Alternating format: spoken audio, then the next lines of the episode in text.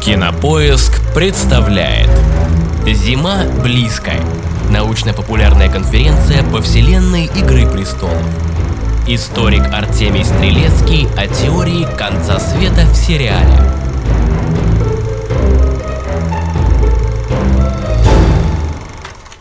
Честно говоря, я начну с некоторого разочарования, с некоторого спойлера сразу. Я не буду рассказывать, чем все закончится в «Игре престолов».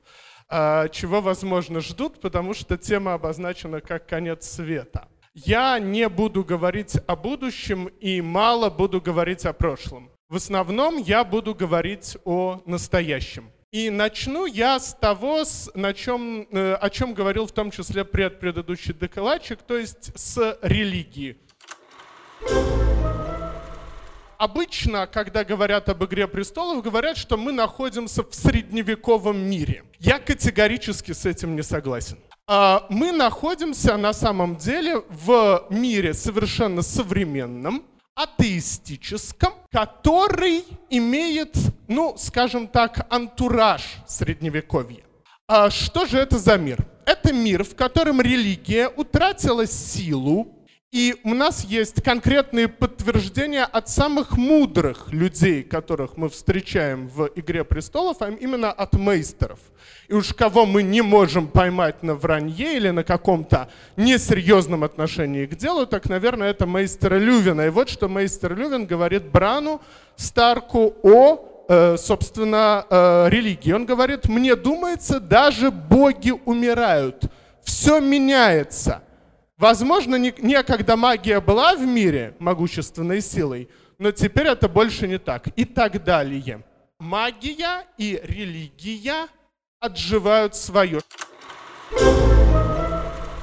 На смену религии приходит наука. И живым воплощением науки, как мне представляется, является Серсея Ланнистер.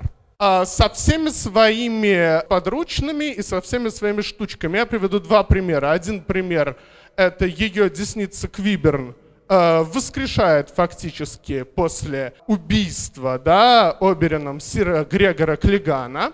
С помощью науки он действует исключительно благодаря своим ученым способностям. Второй момент — это Серсея взрывает септу Бейлора. И вот этот момент, мне кажется, ключевым и чрезвычайно символичным. Мы видим здесь торжество науки над религией. Есть его воробейшество, который говорит Томину Баратеону, что э, да, каждый человек получает воздаяние. И есть Серсе, которая следующим кадром или там через пару, э, пару серий, да, эта э, вещь как будто бы отменяет, пользуясь при этом диким огнем, то есть вполне научным, ну да, аналогом некоторым, может быть, э, византийского огня, да, который все поджигает и взрывает. Итак, на смену религии приходит наука. Примеры можно множить.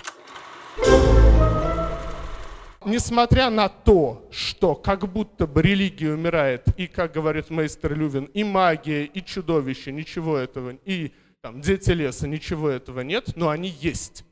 И белые ходаки тоже есть. И вообще сериал начинается с белых ходаков.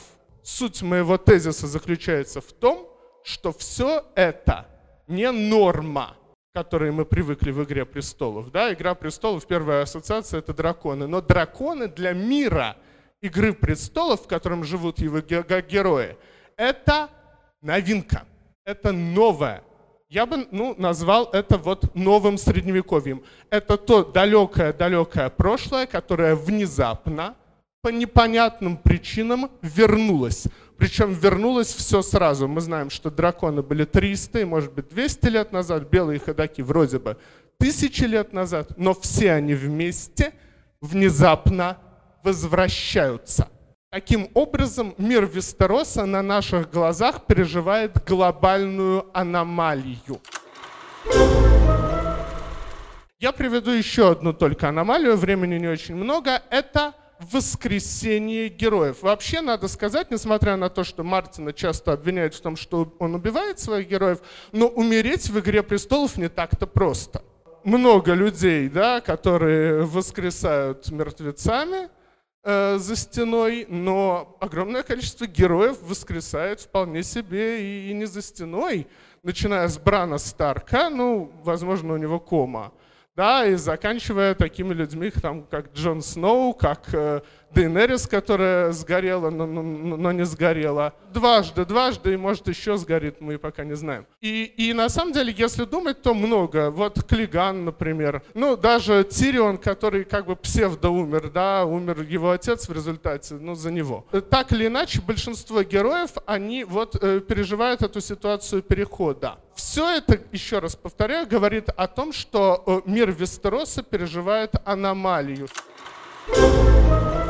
Вот как я эту аномалию объясняю. Апокалипсис — это не э, э, будущее, это актуальное настоящее, которое переживают все герои «Игры престолов». Я, я скажу только несколько слов о том, как герои реагируют на эту аномалию. Возьмем, например, Неда Старка. Что написано у него в девизе? У него написано «Зима близко». Как он понимает этот девиз? Первый сезон, э, боюсь соврать, первая или вторая серия, он убивает сбежавшего, правда, да, рыцаря ночного дозора, который ему сообщает, что пришли белые ходаки. Ему сообщают, что зима наступает, он э, говорит, да ну, э, собственно, ерунда. Точно так же, э, да, я тут э, намеренно беру какие-то такие э, диаметрально противоположные позиции. Вот Серсея Ланнистер в последнем сезоне увидела мертвеца, сказала, все, боюсь, ужас, ужас. А потом, что она говорит Джейми, а, замечательно, пока они там будут э, э, да, драться с, этой, с чудовищами, мы как раз будем править. Э, такой, я бы сказал, суперсовременный, даже по меркам нынешней власти, подход к действию. Вы думаете о будущем, а мы пока тут разберемся с настоящим. Большое количество героев, несмотря на то, что апокалипсис уже случился, апокалипсис уже настал, они э, не предпочитают его игнорировать. Э, да, причем как герои условно положительные, так и герои условно отрицательные. Есть, конечно, герои, которые реагируют на э, наступление конца света. Ну, например, Джон Сноу. Но кто является героем, который изначально и очень хорошо знает о том, что конец наступает? Это красная женщина, Мелисандра, возможно, самый сомнительный персонаж всей «Игры престолов». Только она знает, что конец близок, несмотря на то, что вообще о будущем, еще раз повторяю, она знает не очень много. Почему это важно, мне кажется? Потому что а, вот это понимание того, что конец близок, оно дает нам некоторое новое представление о том, как же устроен мир Игры престолов. О чем я говорю? Я имею в виду то, что у каждого из героев в мире людей, в мире Вестероса есть мотивация – да, эта мотивация может быть отрицательной, как у Серсеи, положительной, как у Мелисандры. А в пользу этой мотивации приносятся жертвы, иногда совершенно невозможные, человеческие жертвы, жестокие и неоправданные. Но то, что компенсирует э, это зло в наших глазах, это то, что этот герой объясняет свои поступки. Если же мы посмотрим на мир за стеной и прежде всего на белых ходаков, то у них, по крайней мере, до конца седьмого сезона мотивации нет.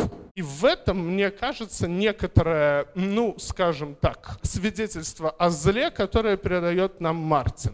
В его мире зло — это то, что не имеет мотивации, если говорить об абсолютном зле. Его нет.